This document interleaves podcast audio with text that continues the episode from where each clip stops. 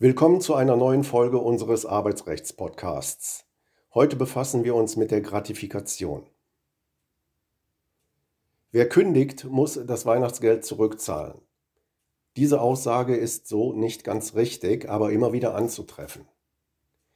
Denn grundsätzlich besteht bei einer zum Beispiel auch Weihnachtsgratifikation keine Pflicht zur Rückzahlung.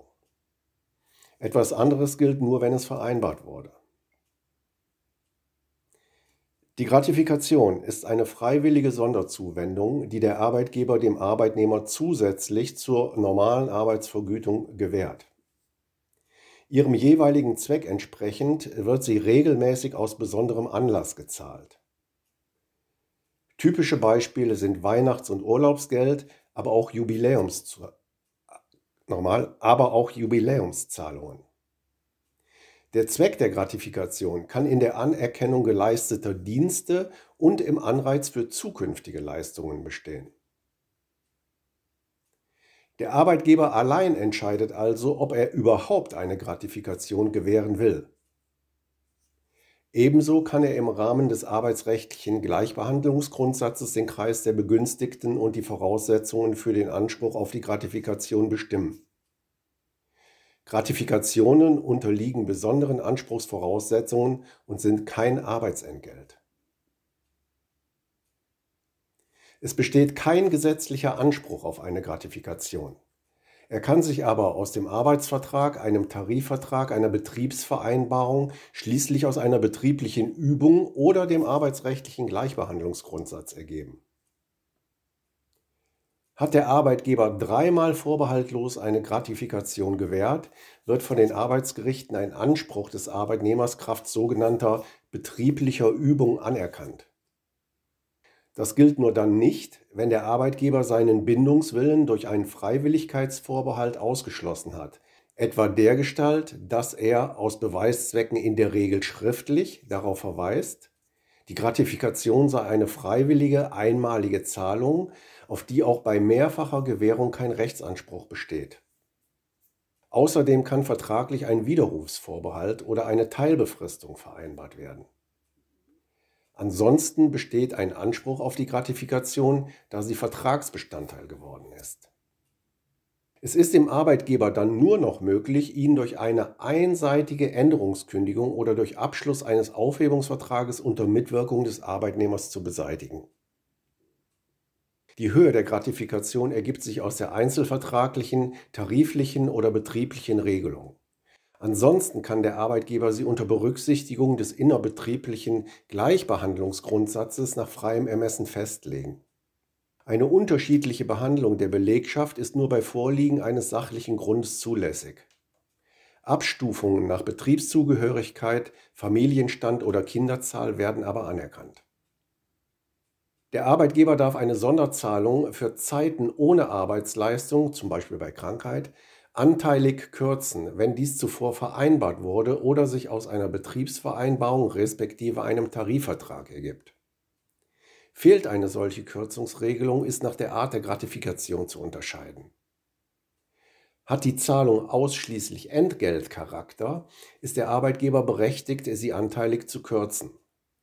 Soll mit ihr jedoch die Betriebstreue honoriert werden, kommt es allein auf das Bestehen des Arbeitsverhältnisses im Bezugszeitraum an. Das heißt, eine Kürzung der Gratifikation scheidet aus, sofern das Arbeitsverhältnis nur besteht. Kürzungsvereinbarungen sind auch nicht statthaft, wenn sie einzelne Arbeitnehmergruppen ohne sachlichen Grund und willkürlich benachteiligen oder zwingende Arbeitnehmerschutzrechte unzulässig beeinträchtigen. So zum Beispiel die Kürzung des Weihnachtsgeldes wegen mutterschutzbedingter Fehlzeiten. Gratifikationen werden häufig mit einer Rückzahlungspflicht für den Fall verbunden, dass der Arbeitnehmer zu einem bestimmten zukünftigen Zeitpunkt aus dem Unternehmen ausscheidet.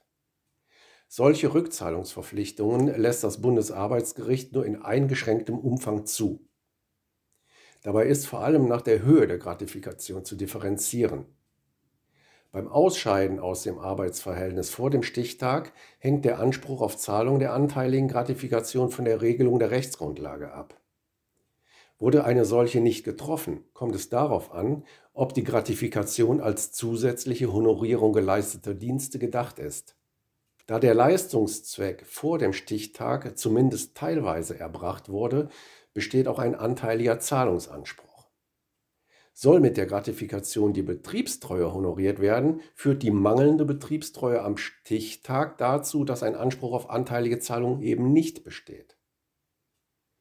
Liegt ein Mischcharakter hinsichtlich der Zwecksetzung vor, entsteht mangels Erfüllung beider Zweckelemente kein anteiliger Anspruch, es sei denn, die Quotelung wurde wiederum vereinbart. Das Ruhen des Arbeitsverhältnisses, zum Beispiel bei einer Elternzeit, führt bei einer Gratifikation mit reinem Entgeltcharakter zu einer anteiligen Kürzung während des Ruhezeitraums. Diese bedarf dann aufgrund der Zwecksetzung keiner Vereinbarung. Soll hingegen mit der Gratifikation die Betriebstreue belohnt werden, entsteht der Anspruch auf das volle Weihnachtsgeld.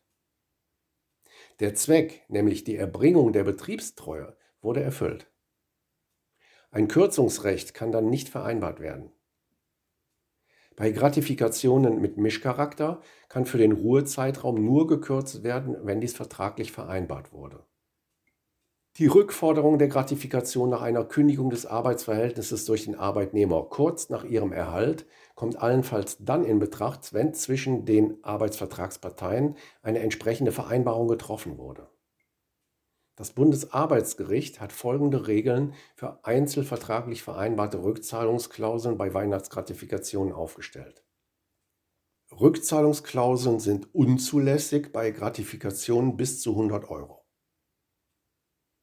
Bei Gratifikationen über 100 Euro, aber weniger als einem Monatsgehalt, kann eine Rückzahlungsvereinbarung für den Fall getroffen werden, dass der Arbeitnehmer vor dem 31.03. des Folgejahres ausscheidet. Erhält der Arbeitnehmer jedoch nur ein halbes Monatsgehalt als Weihnachtsgratifikation, so gilt dies nicht. Bei einer Gratifikation in Höhe von mindestens einem, aber weniger als zwei Monatsverdiensten sind Bindungen über den 31.03. des Folgejahres hinaus zulässig.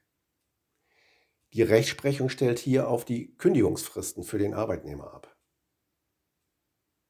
Ein Arbeitnehmer mit einer Kündigungsfrist zum Quartalsende kann daher in der Regel bis zum 30.06. gebunden werden, ein Arbeitnehmer mit der gesetzlichen Kündigungsfrist bis zum 30.04. Rückzahlungsklauseln über den 30.06. des Folgejahres hinaus sind grundsätzlich unzulässig. Ohne eine eindeutig gefasste Rückzahlungsvereinbarung hat der Arbeitgeber keinen Anspruch auf Rückzahlung der Gratifikation.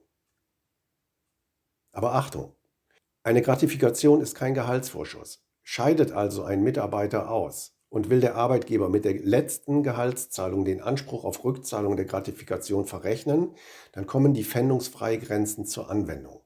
Alle Kapitel des Podcasts finden Sie auch unter arbeitsrecht-podcast.de. Bleiben Sie auf dem Laufenden und abonnieren Sie ihn. Wenn Sie Fragen zum Thema Arbeitsrecht oder einen Themenvorschlag haben, können Sie uns auch gerne eine E-Mail an kanzlei.ra-potratz.de schicken. Danke fürs Zuhören und bis zur nächsten Folge.